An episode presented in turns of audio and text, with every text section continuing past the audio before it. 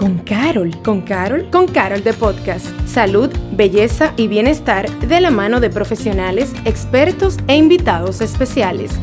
Con Carol de Podcast. Hola, soy Patricia Luciano y te doy la bienvenida a un nuevo episodio de Con Carol de Podcast. Sin duda alguna, enfrentar el diagnóstico de cualquier enfermedad supone un reto para quien lo recibe. Diferentes factores pueden influir en la manera en la que procedamos, en la que procesemos esa información e incluso que puede traernos sentimientos de dolor, de miedo, de angustia, de frustración, por solo mencionar algunos síntomas. Y por eso en esta ocasión nos acompaña Bianca Melo, psicóloga clínica, quien nos dará recomendaciones de este tema tan importante cómo afrontar un diagnóstico de una enfermedad que pueda tener un trasfondo que nos pueda asustar. Bienvenida, Bianca.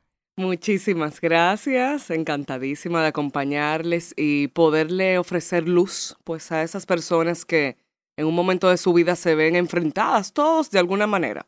En algún momento necesitaremos esta información porque la humanidad eh, pues conlleva también momentos de enfermedad, lamentablemente. Bueno, y precisamente para arrancar, me imagino que a ti como psicóloga te ha tocado verte con algún paciente que al recibir el diagnóstico de una enfermedad que puede ser importante, ¿cuáles son esas reacciones más comunes? Lo primero que vamos a tener es shock, sin dudas, shock porque tu vida eh, puede verse movilizada por un diagnóstico. O sea, si tenías una rutina, si tenías tu familia, ibas al trabajo, las cosas en tu vida estaban quizás relativamente organizadas. Ahora en la agenda se tiene que abrir para consultas médicas. Algunas personas no necesariamente están cubiertas, pues, económicamente para afrontar algunas enfermedades y eso también representa entonces el cambiar la dirección de tus inversiones, el tener que invertir en tu salud para devolverla, porque en esos momentos es donde nos damos cuenta cuán importante es la salud y cómo muchas personas se ven limitadas en ocasiones por algunos diagnósticos, aunque sea de manera temporal y por el momento en el que tengan para, para adaptarse. Entonces, eh, shock, negación, es como esto no me puede estar pasando a mí. Incluso algunas personas se cuestionan, ¿por qué esto me está pasando a mí? Entonces, eh, ese choque, esa, ese duelo, pues, porque verdad, eh, tal vez esa enfermedad afecte mi energía. algunas personas la enfermedad, pues, eh, tienen cambios fisiológicos importantes, algunos inflaman, algunos tratamientos también conllevan todos unos cambios que, que entonces sí, hay duelo. Señores, el duelo no solamente es por, por la muerte, por la partida, de un familiar. El duelo también viene por los cambios que pueden ocurrir en tu vida en momentos puntuales. Y sin dudas, la enfermedad es un momento que puede eh, pues, desencadenar un proceso de duelo. Y ya que mencionas el duelo, incluso quizás hasta no solo por el proceso de la enfermedad, sino por el cambio de tu cuerpo, porque a veces, dependiendo de la situación o de la enfermedad en sí, tu cuerpo puede pasar de un estado a otro y tú, pues, tener un proceso quizás que te, que te lleva a sentirte de distintas maneras. ¿Te ha pasado que, que te has encontrado con alguien que ese ha sido también un tema para él o ella? Sí, claro, claro. Eh, eh, su cuerpo, en ocasiones inflamación, en ocasiones incluso, por ejemplo, en enfermedades como el cáncer, algunos tratamientos que eh, pues eh, sí, donde el cuerpo cambia. Incluso eh, hablemos hasta de, del posparto. Algunas mujeres que tienen la diástasis, que tienen ese, esa situación de, de salud que puede entonces hacérseles difícil reconocerse en su nueva identidad. Entonces también cuando hay enfermedades que traen consigo cambios en el cuerpo, pues también hay un cambio en la identidad. Entonces, por eso una de las cosas que, que ocurren es que necesitamos identificar cuáles duelos estoy atravesando por esta enfermedad que tengo que, que sobrellevar. Entonces, dentro de ese mismo repertorio, podemos encontrar tanto respuestas físicas que van a ser lo que va a ocurrir con tu cuerpo, las hormonas también pueden tener un efecto eh, tanto a nivel emocional como conductual. Entonces, eh, habrán también cambios emocionales que enfrentar. Es todo un repertorio donde cada quien va a tener pues su, su dosis y lo importante en ese sentido es que tú puedas reconocer cuál es la tuya, de qué forma la enfermedad te está cambiando, para entonces poder identificar cuál es el momento de, de mira, necesito que me acompañen, que me, que me ayuden. ¿Y cuál es la mejor manera de afrontar un diagnóstico de este tipo eh, a nivel personal? Mira, eh, Patricia, eh, quiero hablar incluso de un caso que recientemente pues acompaño y es a nivel familiar. Y ya que menciona el cáncer, pues precisamente la enfermedad que nos ha tocado como familia acompañar es mi suegra, que, que tuvo ese diagnóstico durante más de un año. Luego ya en noviembre pues estuvimos tocando la campanita, alegres de, de que ya estaba cancer free, como le llaman. Sin embargo, en febrero eh, nos topamos con una metástasis significativa en varios órganos. Entonces, lamentablemente, en ese momento ya yo estaba embarazada, ahora mismo estoy en mi posparto. Y en ese momento fue tan impresionante y el shock como familiar fue tan grande que yo comencé a tener contracciones. Tenía en ese momento como 20 semanas de embarazo. Entonces, el impacto de esto no solamente es personal, sino que también es familiar. ¿Por qué te traigo esto ahora? Porque la forma en la que ella ha afrontado su enfermedad para mí es impresionante. Yo no tengo otra palabra que puedo utilizar y describir mejor que impresionante. Ha sido una forma muy resiliente.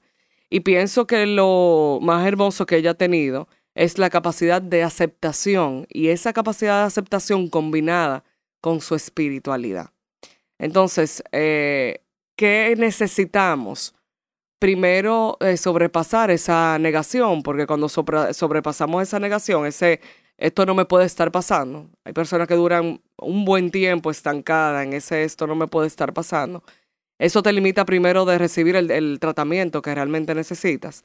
Y por otro lado, en esa aceptación, entonces te permites la, eh, que todo un equipo médico te dé sugerencias y encaminarte hacia una dirección con esta enfermedad. Y luego entonces la espiritualidad te da el permiso de, de darte el tiempo que esto necesita para, para tú sobrellevarlo, para tú poder eh, poner todos estos miedos, porque una de las cosas que más retrasa a un ser humano en, en su posible recuperación es pues el miedo y ese miedo en muchas ocasiones te, te retrae, te retrae y, y, te paraliza ante una respuesta que pueda ayudar a tu, puedas integrar esta situación a tu vida. Mencionamos el cáncer y mm, también hablamos ahorita de cambios físicos. ¿Hay alguna manera de anticiparse o prepararse para enfrentar estos cambios físicos en caso de? Mira, todos sabemos que en algún momento vamos a tener alguna enfermedad y todos sabemos que en algún momento de la vida, pues por evolución, pues nos llega la muerte. ¿Qué sucede? Por más que nosotros tratemos de identificar, incluso de, anticipar eh, estas cosas, y por más que sepamos que lo que puede pasar y cuando en un momento puntual de la vida te diagnostican y tú puedas tener una proyección, podemos proyectar muchas cosas. Yo puedo proyectar y pensar qué puede ocurrir conmigo sí y qué puede pasar sí. Incluso una persona cuando le dan un diagnóstico de cáncer, eh, pues sabemos que los tratamientos conllevan una serie de eh, cambios físicos muy importantes y que impactan bastante. Pero ¿qué sucede? La realidad es, Patricia, que por más que lo intentemos, hasta que no nos veamos ahí, no sabemos el impacto emocional. O sea, podemos anticipar quizás alguna respuesta y cómo tú, qué, qué conductas tú puedes quizás decir, mira, yo lo que voy a hacer es que me voy a rodear de familiares que me apoyen, voy a elegir mi equipo médico, voy a confiar en este tratamiento. Pero el impacto emocional, lo que ocurre contigo, como eso se asocia a otras cosas, es imposible de predecir. O sea, tú puedes ver a una persona con la mayor de las energías recibiendo un diagnóstico, por ejemplo, de cáncer. Y sin embargo, ese pelo comienza a caer. Eso impacta de una manera que no podemos anticipar esa respuesta emocional. ¿Qué podemos anticipar? de dónde me voy a apoyar. Mira, cuando yo llegue y suba esa montaña, yo me voy a apoyar de mi médico, de mi familia, pero el impacto emocional y la respuesta emocional que esa persona va, va a tener en ese momento, eso es imposible. Como cuando hablamos de, ¿qué yo haría si me atracan? Tú dirías, ah, no, yo entrego todo, yo entrego todo y yo digo, mira, llévatelo. Y, sin embargo, yo he visto muchas personas que me dicen, mira, Bianca, yo había anticipado que si yo era víctima de un atraco, yo entregaba todo, mi jipeta, nada material, yo no, yo no me aferraba a nada material. Sin embargo, cuando me vi en ese momento, que eso fue, ahí estaban todos mis ahorros, que yo estaba endeudada con el banco y que fue un regalo que me hice y que vino ese atracador a llevarse mi jipeta, le caí atrás, le di, eh, eh, le tiré, le lancé, le, eh, me, me aferré. Claro.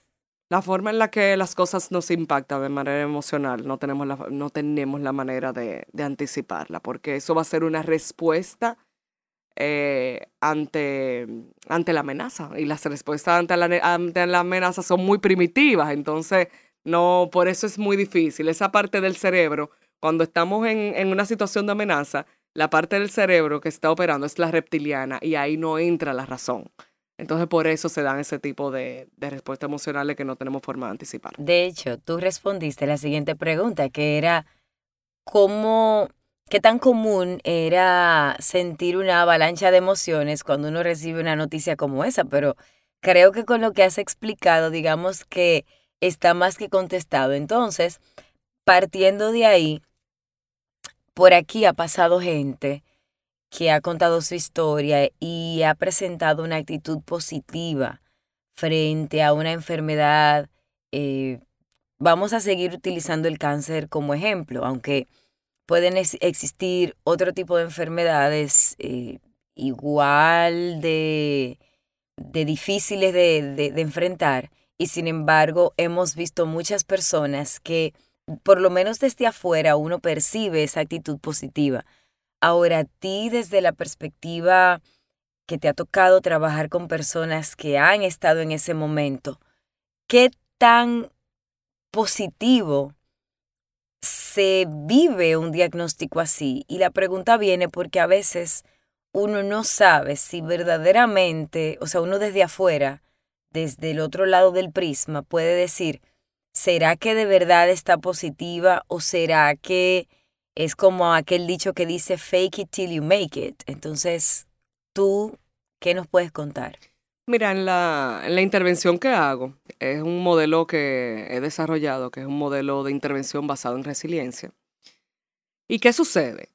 La positividad es sana siempre y cuando no esté sostenida sobre, las, sobre la, los bloques de elevación. O sea, cuando vemos una positividad, pero eh, es una positividad que se sostiene en yo puedo, yo soy fuerte, yo no, no no, no hay nada que me vaya a, destrozar.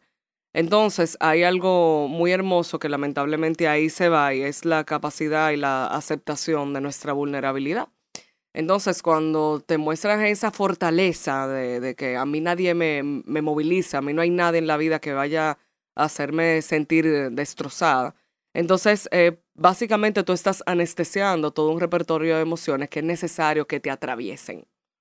O sea, las emociones no podemos simplemente restringirlas.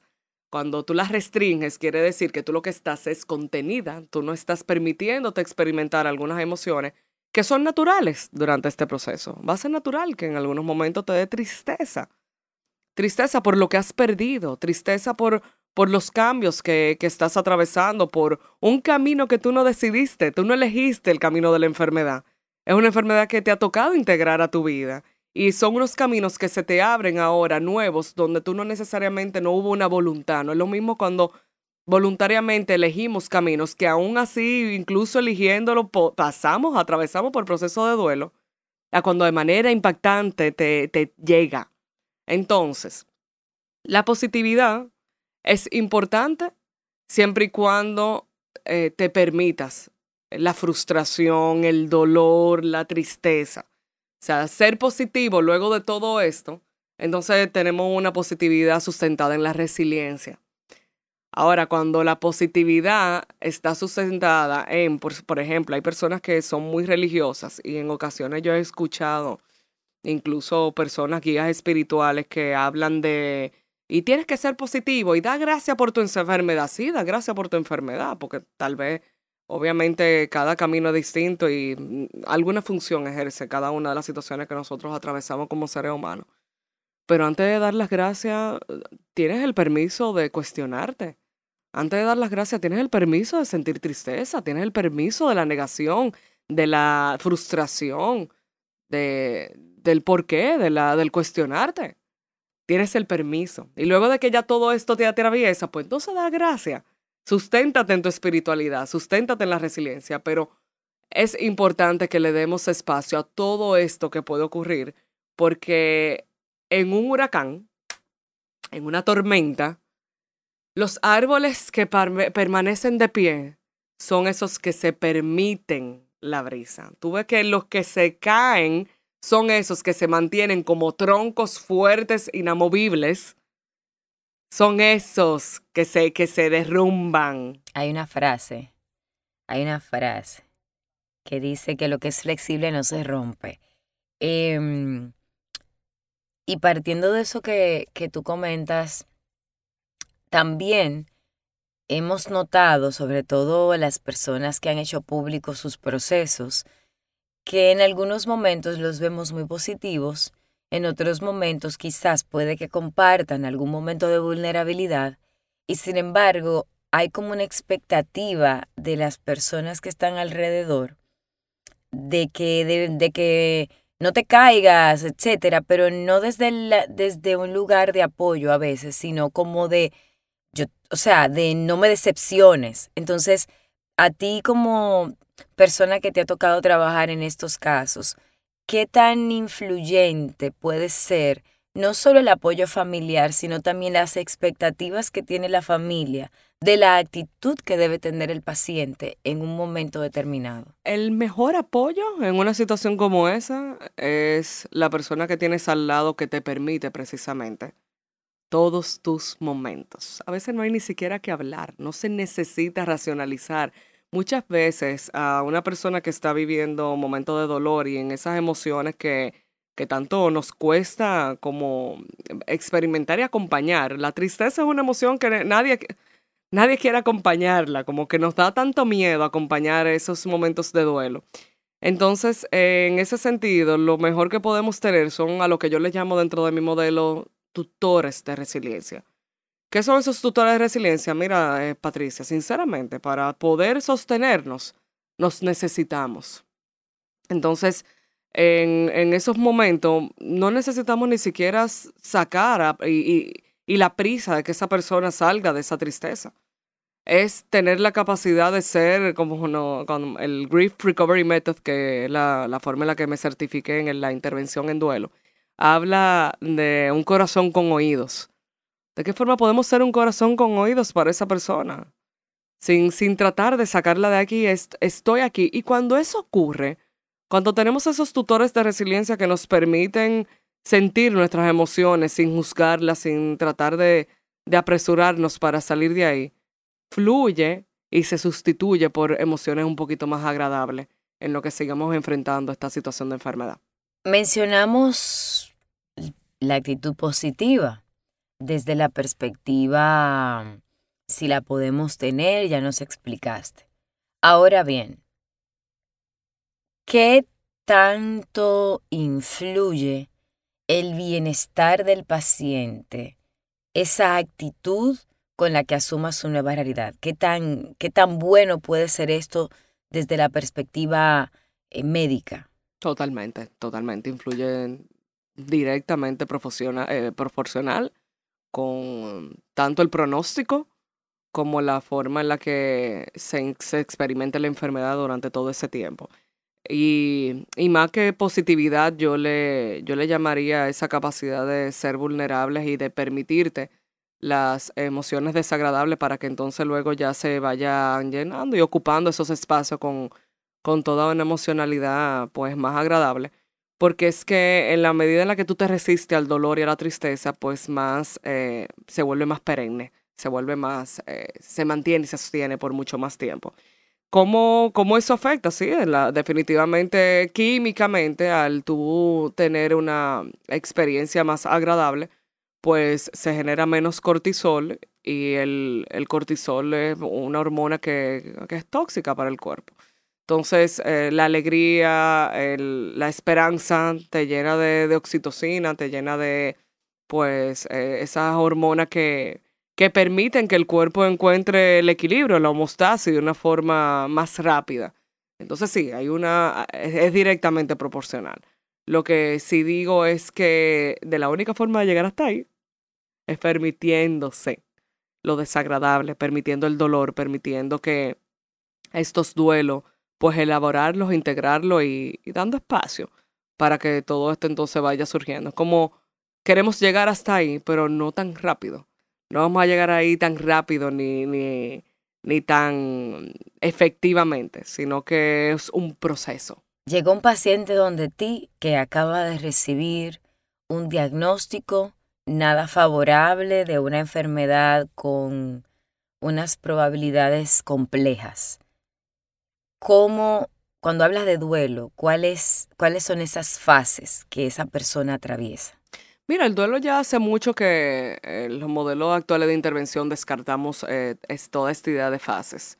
Eh, lo vemos más como un proceso. Entonces, sí va a haber eh, toda una emocionalidad, va a haber unas respuestas emocionales asociadas a shock, negación, va a haber ira, depresión posiblemente en algunas ocasiones se presenta, va a haber eh, pues eh, todos unos cambios que vamos a tener que enfrentar y esto se va también a reflejar en lo físico, en lo conductual y también en la dinámica familiar. Eh, cada caso es único, cada proceso va a ser muy independiente y vamos también a necesitar identificar con cuáles recursos cuenta con esa persona.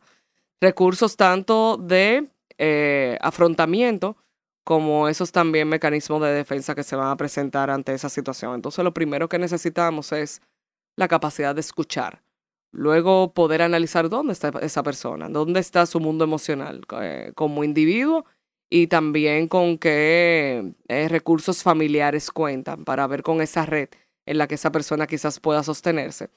Cuando busco ayuda, cuando también integro dentro de todo ese repertorio la parte, pues ese soporte emocional, desde el momento en que te preguntas si la estás necesitando, desde el momento en que tú dices, mira, ¿será que yo necesito ayuda para seguir afrontando esta situación?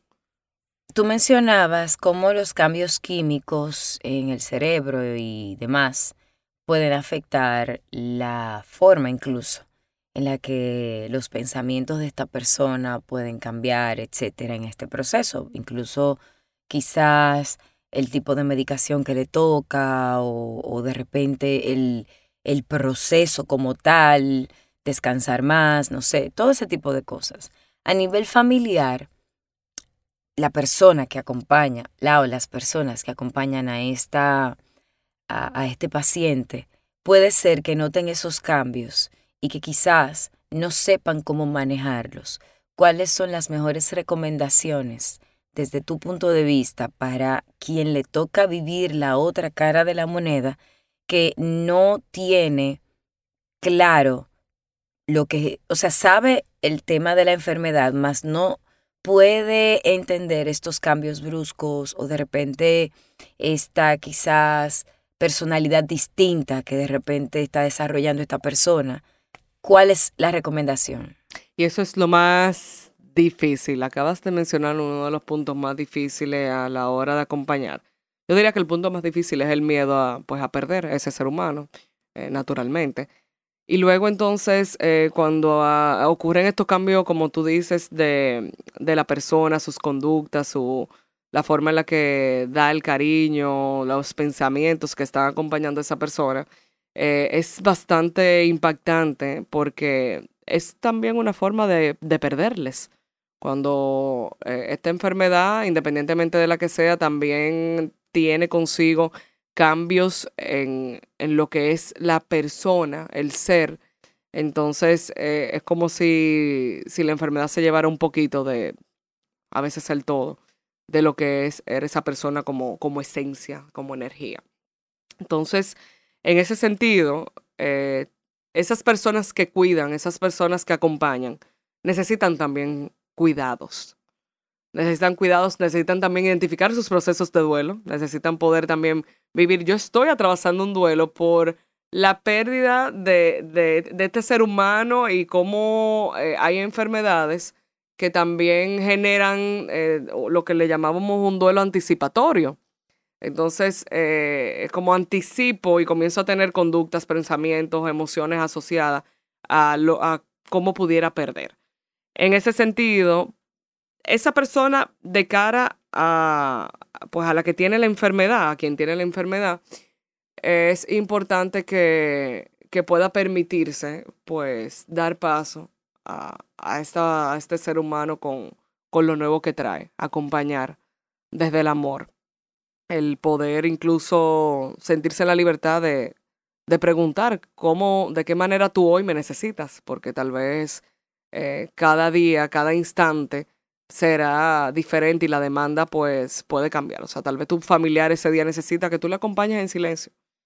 Tal vez tu familiar necesita en un momento que, que tú le escuches. Tal vez lo que necesita es dar un paseo. Hay, hay veces que personas atravesando por enfermedades lo que dicen es, mira, yo lo que necesito es, sinceramente, que hoy nos riamos sin ni siquiera hablar de la enfermedad, sin ni siquiera hablar, porque hay veces que todo el contexto se vuelve solamente eso y más de lo mismo. Y eso también puede resultar en algunos momentos abrumador. Y hay momentos donde indiscutiblemente eh, quien está teniendo la enfermedad necesita, pues, eh, eh, transpirar, decir, compartir un poquito toda la experiencia que está teniendo. Entonces, por un lado va a estar la persona de cara a quien tiene la enfermedad y por otro lado la persona de cara a sí mismo, viviendo sus propios procesos de duelo, que es importante que observe y si también requiere de intervención, pues que también se dé el permiso de, de acompañarse durante esa etapa. Estamos hablando de, una, de un tipo de paciente que está abierto a ser cuidado y que está abierto a ser parte de la ecuación. Pero hay otros pacientes que también seguro te habrá tocado ver el, el esquema, que se aíslan, que quieren vivir el proceso completamente solos, que quizás no están siendo tan abiertos con esa familia o con esa persona que le quiere acompañar. Entonces, ¿cómo una persona que tiene o en, su casa o, en su, o en su entorno alguien que está viviendo un proceso como el que hemos mencionado y sin embargo no se abre a recibir ayuda, cómo esta persona que quiere ayudar puede lidiar con la situación? Mira, Patricia, la realidad es, cuando yo he trabajado con este tipo de, de casos y lo que me estás presentando, normalmente cuando ha sido, cuando lo he trabajado, ha sido porque he recibido el familiar, porque cuando ya hay una persona que dentro de sus mecanismos de defensa lo que tiene es como embotellarse, como eh, aislarse. Hay que, tenemos que hacernos las preguntas de cómo estoy realmente acompañando. Señores, nadie, nadie quiere vivir una enfermedad en soledad. Los seres humanos somos seres sociables, nos necesitamos. Si hay una persona que decide vivir su enfermedad embotellado o aislado, pueden darse dos cosas. O que estemos frente a una verdadera evasión, donde estoy evadiendo incluso mi enfermedad, o estoy entre una franca negación donde niego que realmente esto me está ocurriendo y no me abro la posibilidad de tratamiento, que esos son algunos casos, o realmente lo que tenemos es una persona que en su entorno ha percibido que no tiene la capacidad de acompañarle de la forma en la que esa persona necesita ser acompañada. Y esa es la mayoría. O sea, tengo una enfermedad y percibo de mi entorno que mi, entorno me critica, me cuestiona cómo lo estoy viviendo, que lo que tengo son siempre opiniones y nadie se ha detenido a escucharme. Entonces me, me digo que nadie puede entenderme y por eso me aíslo. Prefiero eh, no entrar en toda esta dinámica en donde lo que siento cada vez que, que, que me doy la oportunidad de hablarlo, compartirlo, lo que recibo son críticas, opiniones o... Por eso hablo de un corazón con oídos, de que la mejor forma muchas veces de acompañar es de eh, ponerte en el lugar del otro en el sentido de cómo tú necesitas que yo esté. Entonces, cuando solamente con esa consigna, cuando el familiar llega donde esta persona con la consigna de, mira, ya no voy a tratar de cambiar la forma en la que tú estás viviendo tu enfermedad, sino que te acepto como tú estás viviendo tu enfermedad y solo te pido que me permitas acompañarte, que me permitas estar. Ahí cambia todo. Ahí la oportunidad de que la persona se abra, las posibilidades son mucho más efectivas y ahí pues eh, tiende a ese, ese familiar a abrirse. Entonces, por eso es la pregunta de cómo yo estoy acompañando. Cuando una persona eh, me necesita, yo pregunto, yo critico, yo doy mi opinión, yo doy, digo que, cómo tú deberías de actuar. Entonces, eh, lo primero que mencionamos en, en esta conversación, Patricia, fue que necesitamos esa parte de, de escuchar, de, acompañar, de, entonces, en ese mismo sentido, preguntarme cómo yo lo estoy haciendo que mi familiar prefiere aislarse y no y me deja a un lado con relación a su situación. ¿Y qué pasa con ese paciente que quizás no llegó a la consulta médica, no tiene a lo mejor, no fue con nadie, eh, por la razón que sea, se entera de la, de la condición que tiene y de repente no sabe cómo compartir eso, o sea, a esa persona que todavía no lo ha compartido con sus familiares, cuál es esa recomendación de cómo a él o a ella le toca compartir el, el dato de me está pasando esto, me acabo de enterar, o de repente quizás le toca vivirlo solo porque ya está solo. Eso es una decisión muy personal, ojalá que nadie la tome porque, como te digo, la energía de, otras personas en momentos puntuales eh, sinceramente hace toda la diferencia, incluso para la resiliencia, que es la capacidad humana de tu poder eh, pues integrar y atravesar situaciones eh, puntuales de la vida y salir con, con aprendizajes, pues se necesita. Se necesita de, de, personas que puedan confiar, acompañarte, apoyarte, escucharte y con quien tú puedas pues sacar un poquito de todo eso que, que va eh, calando en tu interior. ¿Qué tan eh, importante es eso? No, es clave, es clave, es clave para la resiliencia, es clave. Entonces, eh, yo lo que pienso en ese sentido es que siempre van a haber dos formas de tú atravesar un camino. Eh, cuando tú aprendes a montar bicicleta, tú puedes hacerlo montándote en una bicicleta que no se adapte necesariamente a tu cuerpo, sin ningún tipo de protección, sin casco, sin rodillera, sin nadie que pueda quizás atraparte si, si en algún momento pues pierde el equilibrio. Entonces, eh, quien lo haga así, pues las posibilidades de caer, de lastimarse van a ser muchas. Y de darse un golpe y de, de, afectar realmente su cuerpo va a ser bastante. Hay otra forma de también aprender a montar eh, bicicleta y es con la compañía de alguien que te sujete. Pues la bicicleta en lo que tú aprendes a encontrar tu equilibrio y, y esa, esa asociación de cerebro, pedales, manos y distribución de tu propio cuerpo con protectores por si en alguna ocasión ya eh, tienes la caída, pero te, estás bien protegido y no te lastimas tu cuerpo. Y también con un casco que eh, te protege pues tu cabeza. Entonces, eh, dicho esto, la persona que, que no lo comparte, que en esa negación pues decide vivirlo solo, es como esa persona que monta bicicleta sin ayuda, sin orientación, sin protectores. Entonces, en ese sentido, yo invito a que siempre lo hagas por lo menos a alguien, señores. A veces dicen, ah, no, yo no tengo a nadie en la vida. No, ok, sí. Y si no lo tienes, vamos a ver de qué forma construimos esa red de apoyo. Claro. Ah, ok, definitivamente no tienes, eh, no, no identificas a nadie en tu familia que pueda acompañarte. No identificas a nadie en tu núcleo de amistades que pueda acompañarte. Entonces, ¿de qué forma tal vez podemos acercarnos a grupos de apoyo en situaciones de enfermedades? ¿De qué forma podemos eh, eh, relacionarnos con eh, grupos espirituales, la iglesia, de qué forma podemos crear entonces esa red de apoyo si definitivamente no la tienes. Pero yo siempre recomendaría que estos caminos nos permitamos acompañar y ser vulnerables, porque otra cosa que te aleja es el orgullo. Y es precisamente... por, exactamente. Eh, el, y ahí caemos de nuevo en el yo soy un tronco fuerte y a mí nada ni nadie me va a destrozar. Sin embargo, son las personas que la, el primer viento te, te arranca de raíz.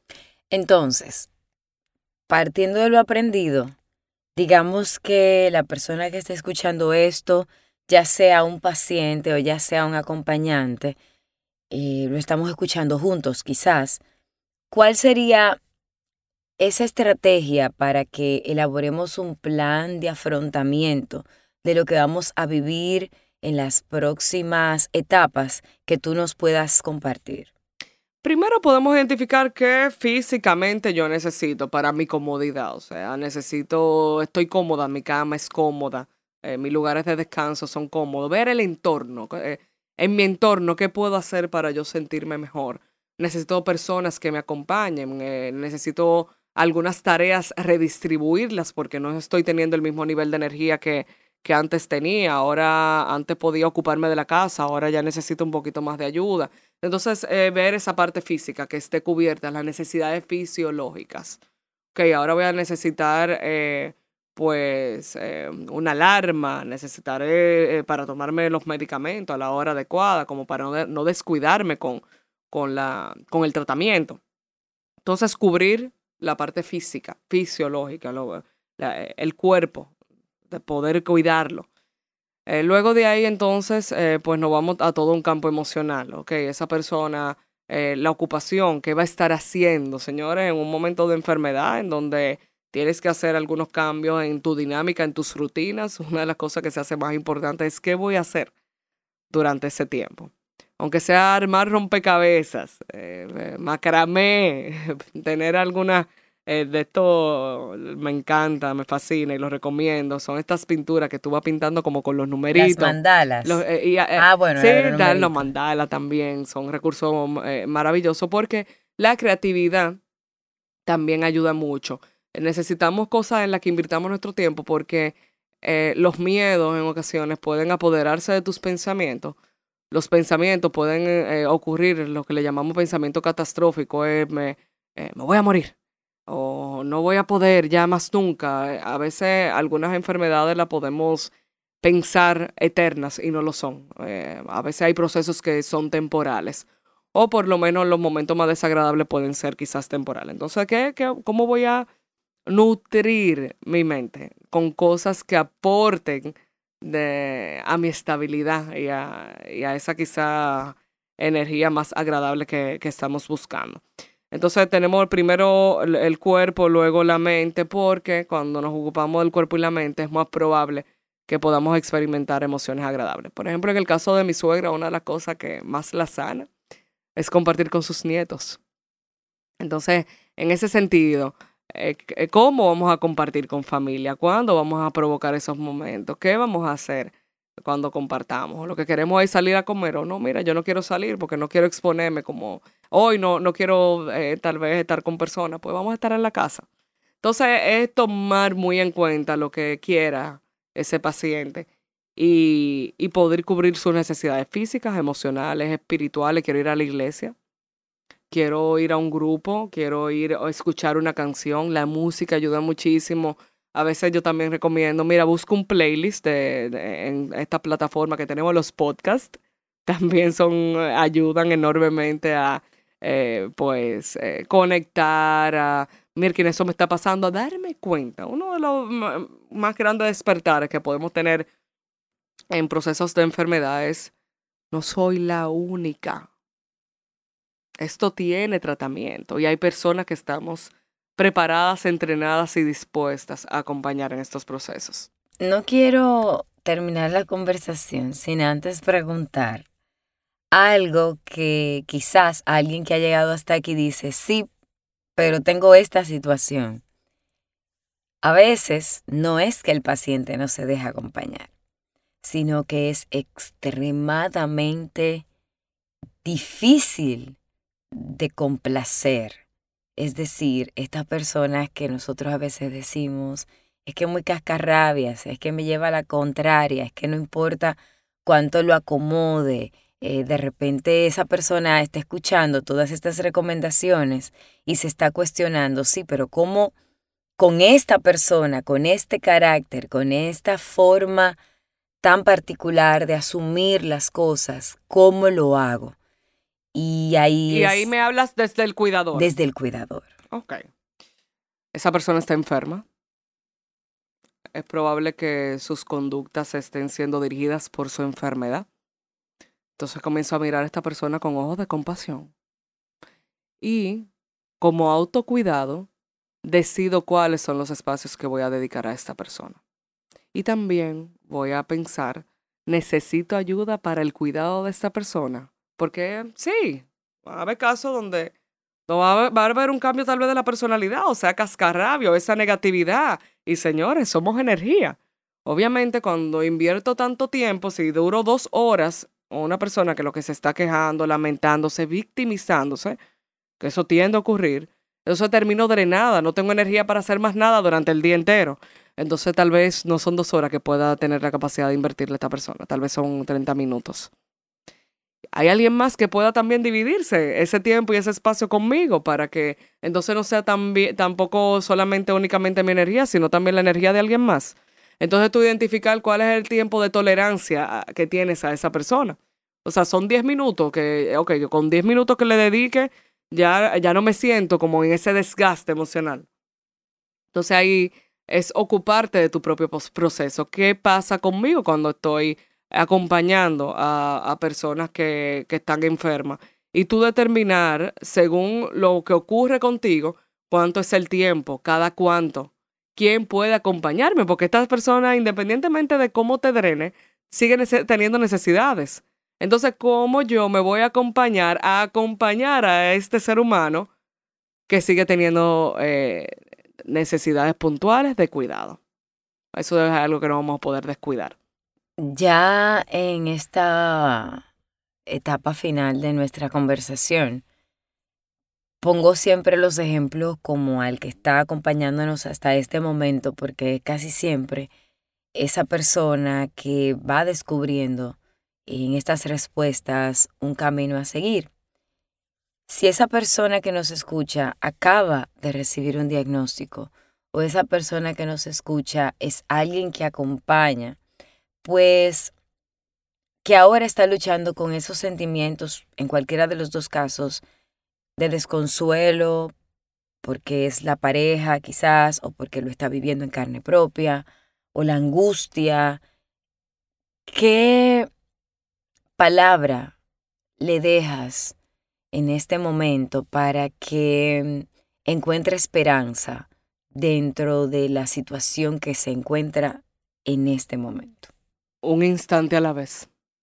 Un instante a la vez. Mucha gente habla de un día a la vez. Algunos procesos de tratamiento hablan de un día a la vez.